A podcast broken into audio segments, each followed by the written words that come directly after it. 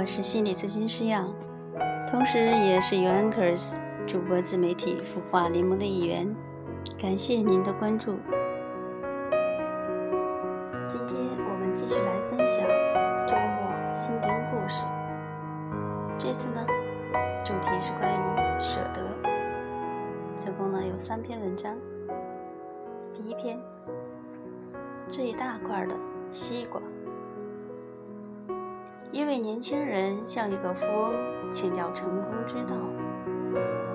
富翁拿了三块大小不等的西瓜，放在年轻人面前，问：“如果每块西瓜代表不同程度的利益，你选哪块？”“当然是最大的那块。”年轻人毫不犹豫地回答。富翁一笑。那好，请吧。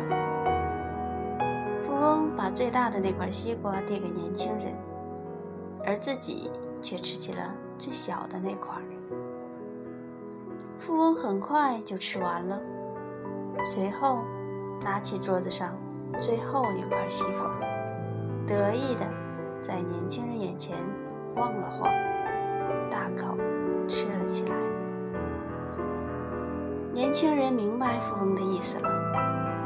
富翁吃的西瓜虽没有他那么大，却比他吃的多。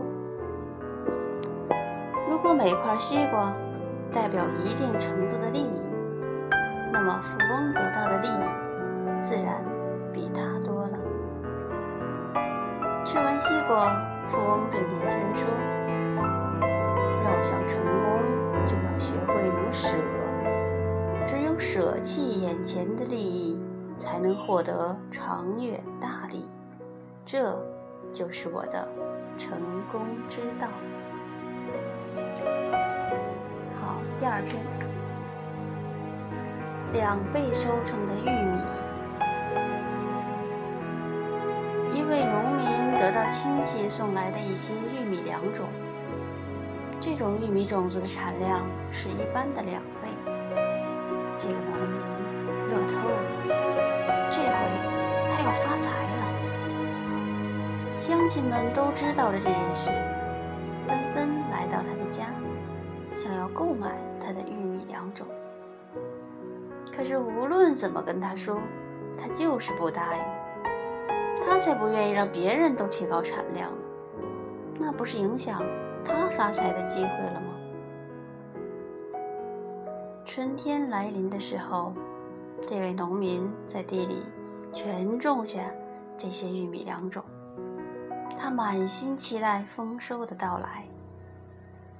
没想到，这年他家的玉米不但没有丰收，而且比过去普通玉米种子的产量还要低。他百思不得其解，甚至怀疑。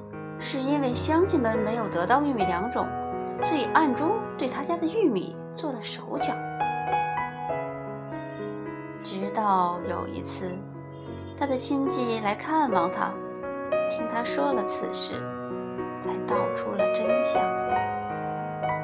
原来，两种玉米的周围如果都是普通玉米，那么两种玉米接受的大多是附近普通玉米的花粉。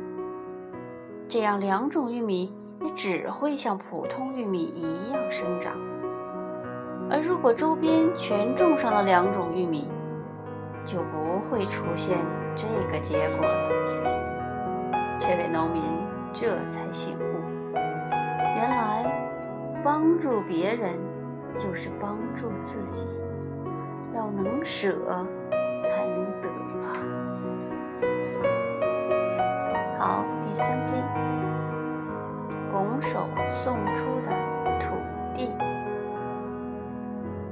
话说，第二次世界大战的硝烟刚刚散尽，以美、英、法为首的战胜国几经磋商，决定在美国纽约成立一个协调处理世界事务的国际性组织——联合国。一切准备就绪之后，大家才蓦然发现。这个全球至高无上、最权威的世界组织竟难寻自己的立足之地。听到这一消息后，美国著名的家族财团洛克菲勒家族经过商议，果断地决定出资八百七十万美元，在纽约买下一块土地，并将这块土地偿地赠予这个刚刚挂牌的国际性组织。同时，洛克菲勒家族还将附近的大面积土地也一并全部买下。对洛克菲勒家族这一出人意料之举，当时许多美国大财团都吃惊不已。八百七十万美元，战后经济萎靡的美国和全世界，确是一个不小的数目。而洛克菲勒家族却将他拱手赠出，什么条件也没有。这个消息传出之后，美国许多财团老板和地产商都纷纷嘲笑说：“这简直是愚蠢至极，并纷纷断言，这样下去过不了十年，著名的洛克菲勒家族财团便会沦落为著名的洛克菲勒家族平民集团。”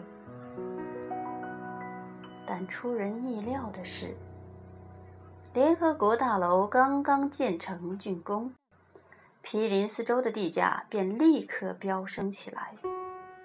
一时间，相当于捐赠款项数十倍甚至近百倍的巨额财富，便源源不断地涌进了洛克菲勒家族财团。这个结局。令那些曾经讥讽和嘲笑过洛克菲勒家族财团的商人们目瞪口呆。人与人之间的感情交流，往往是双向、互为影响的。我对别人好，别人对我也不会太差劲；反之，我老是算着别人，别人也会对我步步为营。很多时候。如果我们对别人舍